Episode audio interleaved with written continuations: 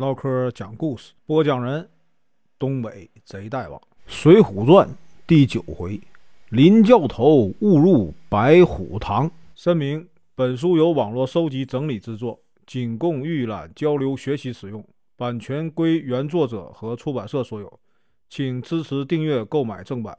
如果你喜欢，点个红心，关注我，听后续。上回说到，富安呢笑着说：“衙内啊。”不用怕那个林冲，小人呢有一计，让衙内啊可以得到他。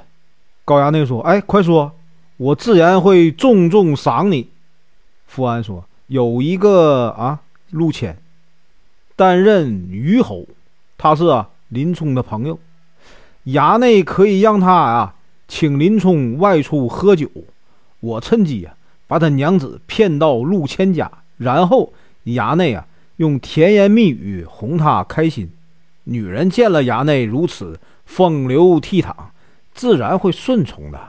小人的计策怎么样？高衙内喝彩说：“好计啊！今晚呢，就派人去办。今天啊，咱继续啊，往下说。这个陆谦呐，就住在高太尉家相邻的巷子里啊。他为了讨好这个高衙内欢心。也顾不上和林冲的朋友交情。第二天呢，他就前往林冲家。林冲啊，这几天啊，因为高衙内的事儿，心情不好，懒得上街。快到中午的时候啊，他听见外面有人说话：“林教头在家吗？”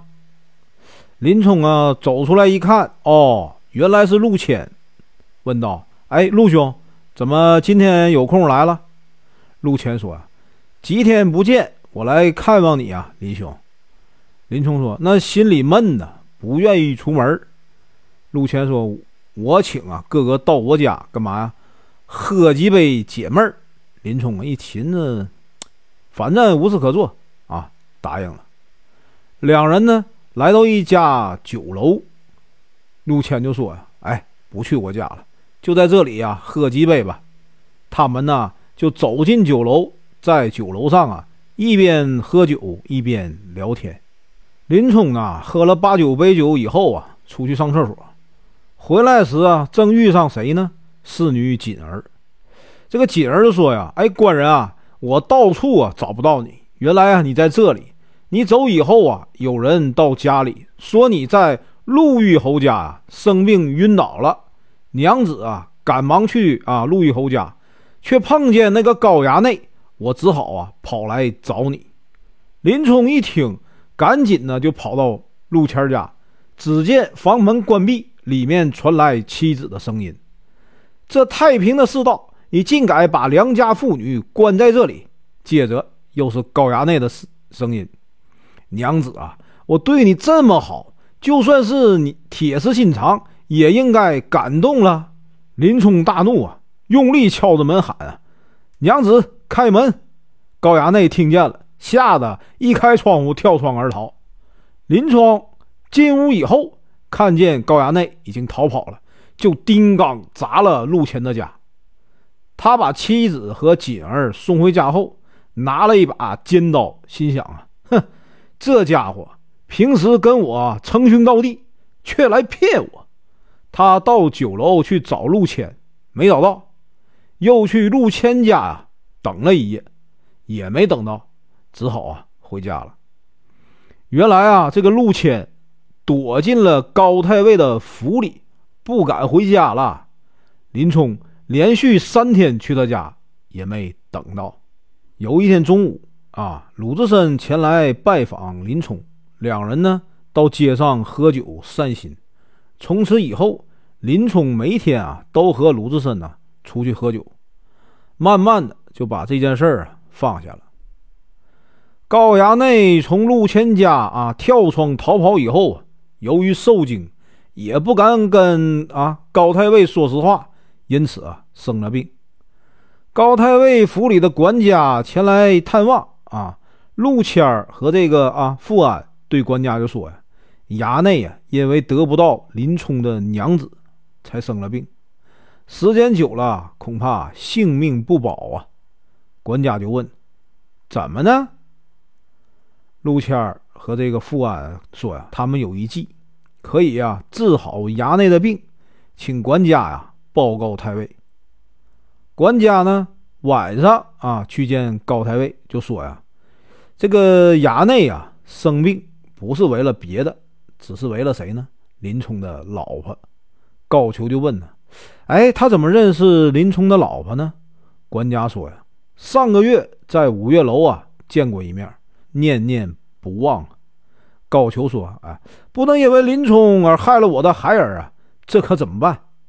管家说：“陆虞侯和这个啊富安有办法。”于是啊，高俅啊叫管家把陆谦和富安找来。陆谦呢就把这个计划告诉了高俅。高俅呢命令他让他明天就去办。第二天，林冲又和鲁智深呢出去喝酒。他已经啊，逐渐淡忘了那件不愉快的事。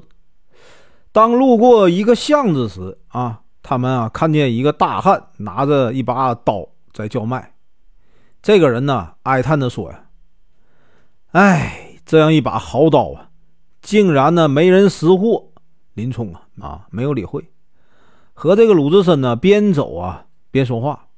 那个大汉呢又说：“这么大一座啊东京城。”竟然没有一个懂兵器的人。林冲一听啊，不禁回过头，只见那大汉呢，拔出刀，明晃晃啊，非常耀眼。一看这把好刀啊，林冲啊，走过去对大汉说呀：“拿来我看看。”他接过来一看，嗯，确实是把好刀，非常喜欢。多少钱呢？大汉说啊：“至少啊三千贯，我急需用钱，只卖啊。”两千贯，林冲就说：“确实啊，值这些钱，不过还是啊太贵。要是一千贯，我就买了。”大汉说：“哎，我急需用钱，再便宜五百贯怎么样？”林冲说：“只要一千贯，我一定买。”大汉说：“没办法啊，金子当成废铁卖了。不过。”你一文钱也不能少给啊！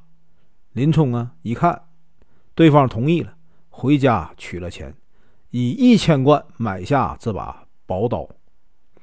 林冲买了刀，翻过来调过去来看，边看边说呀：“哼，真是把好刀啊！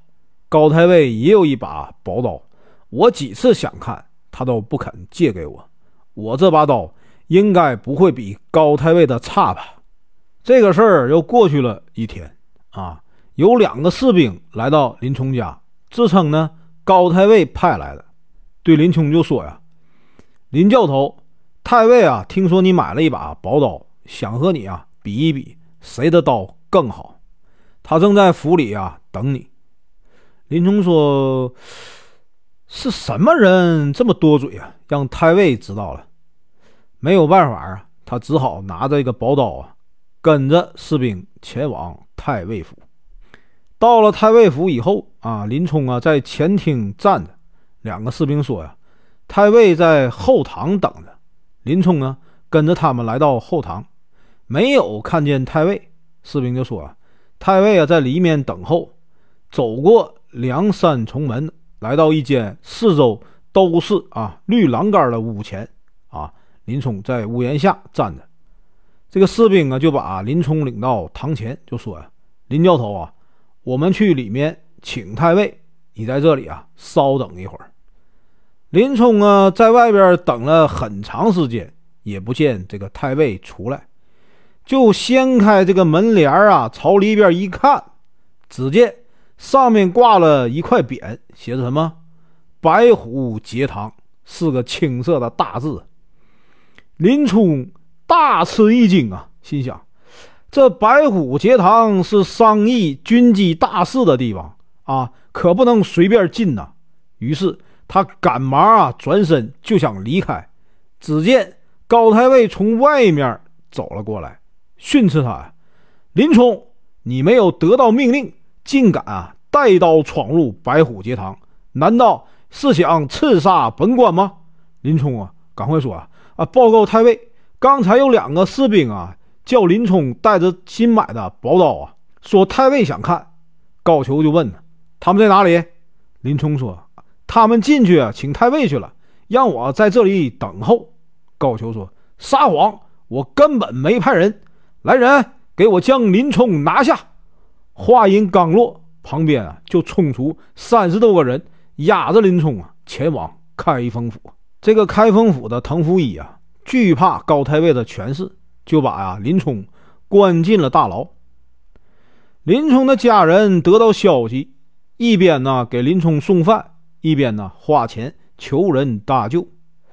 负责这件案子的官员叫孙定，他为人善良，想要帮助林冲，就对这个呃滕福一说：“啊，我看了林冲的口供，他应该啊是个无罪的人，只是呢抓不到那两个士兵，误入白虎节堂啊，最多啊打他二十棍呢。”发配到边远地区。